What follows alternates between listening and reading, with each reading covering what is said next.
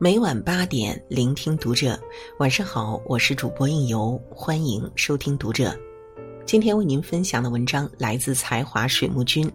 孟晚舟没能回家的第五百七十五天，任正非愤怒出手。这一天，我们终于等到了。关注读者新媒体，一起成为更好的读者。美国第六次邀请被拉黑的华为进入群聊。没有人比美国更懂得收放自如。犹记得上个月，特朗普刚宣布国家进入了紧急状态，不得不彻底封杀华为。下了订单的客户慌了，纷纷关心起华为的现状。任正非都说，最近来看华为的客户多了起来，大多数就是看看华为还在不在。虽然是一句戏言，但足以看出美国这次确实下了狠手。关键时刻，一向闷声做事又好脾气的华为终于不忍了。十几天前，华为直接在推特上撂下狠话：百分之八十的五 G 科技专利归六家公司所有，华为是领军人物，里面只有一家是美国公司。所以，尽管美国切断华为供应链，但美国将继续为专利付费。你想置我于死地，我就拿出专利耗着你。狠话漂洋过海，大家伸长了脖子，坐等美国还有什么杀招。结果美国也很给力，直接认怂。这波剧情之快速，快过了川剧变脸。不过两三天，华为事情就反转了。美国正在修改规定，允许美国企业和华为共同研究五 G 网络标准。言下之意，不封杀了吧？咱们合作吧。在专利上一向强势的美国，在华为这里翻了车。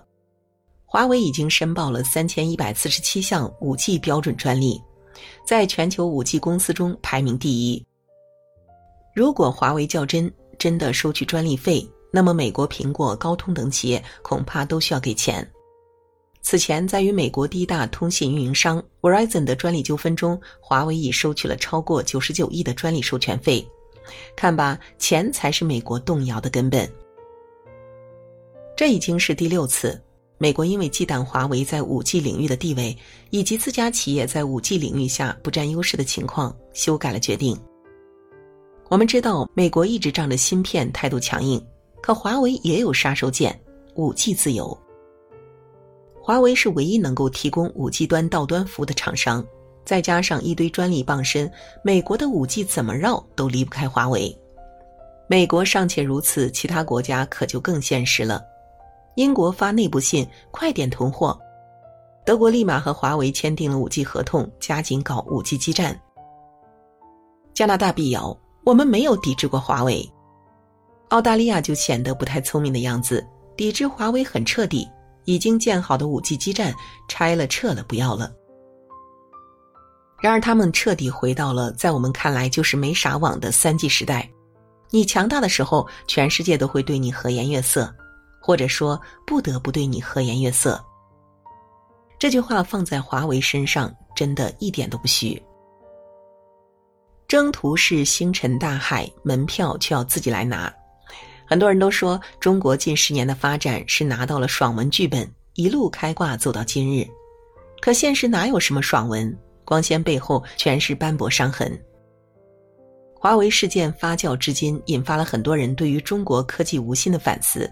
在十多年前，中国空有一颗想在科技领域征途是星辰大海的心，却连高科技的门槛都摸不着。我们只是凭借着体量被称为世界工厂。世界工厂不过是个骂人不吐脏字的美称罢了，实质就是廉价制造业。发达国家劳动市场的备胎而已。那个时候，中国缺芯少屏；那个时候，互联网尚未席卷全球，其他国家都在嘲笑中国。这么大的国家，却连自己的电视机屏幕、电脑屏幕都造不出来，窝囊吗？是真的窝囊。少屏好解决吗？无异于逆天改命。顺势而为是每个聪明人的选择。但中国有这么一个公司，就非得笨笨的熬，一熬就是十年日夜。一度刷屏的华为 Mate X 折叠屏手机，全世界为之惊艳，价格一点七万依旧被抢购一空。它搭载的就是国产屏幕，是中国企业京东方的杰作。说起京东方，那就是一个化腐朽为神奇的企业。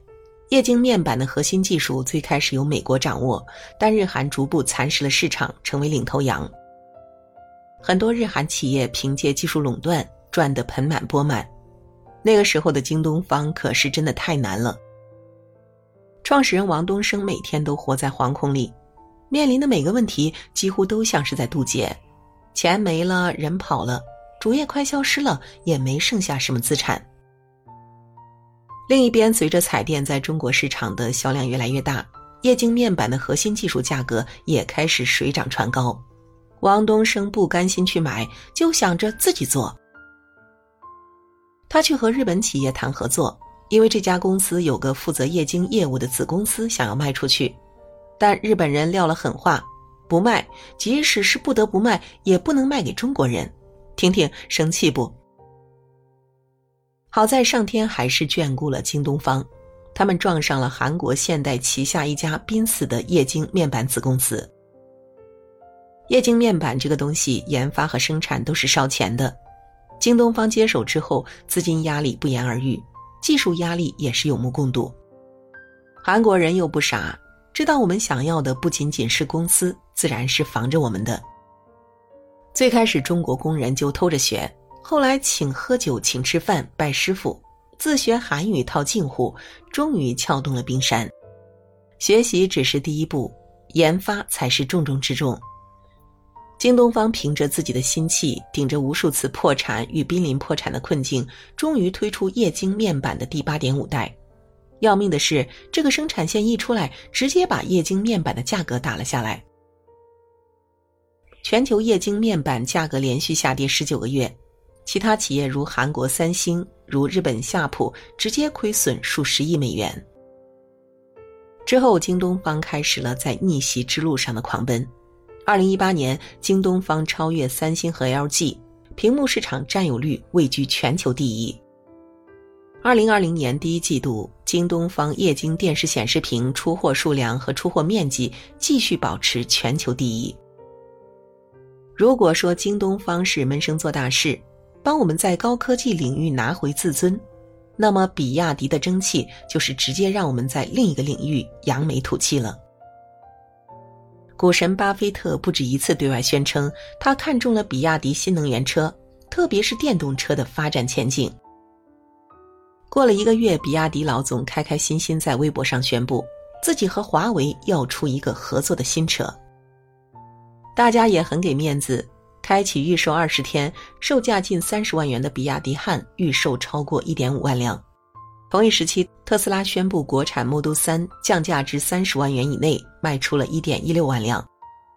在我们眼里一直平平无奇的车，居然可以卖到三十万以上，而另一款听着就大户人家的特斯拉，居然要降价了。有人说这是比亚迪上天，特斯拉下地的厮杀。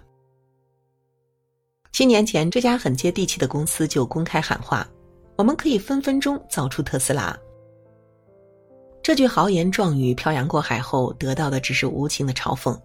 主持人对特斯拉的总裁马斯克进行采访时问他：“你对你的对手比亚迪怎么看？”马克思大笑出声说：“比亚迪的产品很烂。”言下之意，这不是对手，顶多算个弟弟。然而马克思也没有笑几年，就不得不正视这个产品很烂的比亚迪了。二零一六年，特斯拉开始进入最大的新能源汽车市场——中国，发现对手真的是比亚迪。连续三年的中国地区销售冠军一直被比亚迪拿捏在手里。二零一九年，特斯拉终于实现了反超，原因很简单：特斯拉降价了。国外市场，比亚迪也没有放弃自己的野心，一款价值四百多万的比亚迪新能源公交车风靡日本。比亚迪也成为第一家打入日本内地的车企，在欧美，比亚迪也同样备受青睐。就在十天前，比亚迪一次性向瑞典交付了三十四辆公交车。想当初，世界评价中国制造，就差把“鄙夷”两个字写在脑门上了。可如今都成了大型真相现场，不知道那些嚷着科技无国界的人有没有被打醒？科技可是最有国界的东西。星辰大海是我们追逐的彼岸，门票就是所谓的敲门砖。你没有就会被拒之门外，甚至拿着高价钱，也只能得到一点落后技术的施舍，甚至还要被嘲讽、被奚落、被按在地上打一顿也不敢哭。可一旦你掌握了话语权，看到的风光将大不相同。每个国家都变得友好可亲，每个外国公司显得绅士可人。今日或许我们都欠这些拼了命的企业。一句感谢，我们终于活成了世界害怕的样子。短短十几年，我们走过了发达国家几百年的路，于外交官嘴里是一句掷地有声的话语，与整个国家却是脏活累活一点一点耗出来的成果。之前的中国被称为世界工厂，现在的中国却被喊作基建狂魔。一九七八年，邓小平在日本体验了新干线。在那个中国还只有绿皮火车的年代，日本的列车速度让他忍不住羡慕，快就像有人推着我们跑一样。从二零零八年开始，我们修了三点五万公里的高铁，总量在世界上排名第一，大概是全世界高铁总量的一倍还多。中国速度不仅仅是说说而已。我们能一夜改造火车站，我们能两天给立交桥搬家。我们把沥青铺上世界屋脊，我们将公路修进人迹罕至的沙漠，我们顶着外国人说的不可能，突破十一项技术难题，修成世界上最长的港珠澳跨海大桥。刚建成，台风山竹就来了，在西方媒体等着看笑话的时候，十七级台风下，桥上照常亮灯，桥体纹丝不动。曾被看不起的中国人咬着牙闷声，在好几个十年里做出一桩又一桩的大事。现在很多人都在谈论新基建，如果说这些肉眼可见、可以摸得着的是旧基建，那么新基建就是卫星、大数据、人工智能、五 G 基站。现在我们忽然明白，科技不止在远处保家卫国，也在近处关照你我。科技是枪，也是玫瑰。让你我这样的普通人都能在生活中获得尊严、快乐、安宁。科技这个词听起来生硬而冰冷，像是个老学究戴着眼镜，一丝不苟。可站在科技背后的企业是庞大的，内心柔软的。站在企业背后的人鲜活灵动，卧薪尝胆。层层叠叠后，中国就这么活成了世界都害怕的样子。曾看到一段二十五年前的采访，问题是二十一世纪时你觉得中国会是什么样的？回答的女孩笑着说：“应该吃穿住行都会改善很多。”在追逐潮流的年轻男女的设想中，中国应该成为了更大更好的游乐园了吧？中年大叔怀有一份家国情怀，畅想着由于我们的开放，我们国家的商品走向世界，人走向世界。跟上世界潮流的发展，一定会成为世界一流强大的国家。他们说这些的时候，眼里有光，心中也藏着火。现在可以很开心的告诉他们吧，这盛世如你如我所愿。感谢收听，希望能够给我们点个再看。中国同你与有容焉。今晚的节目就到这里，我是应由，让我们在下个夜晚再会。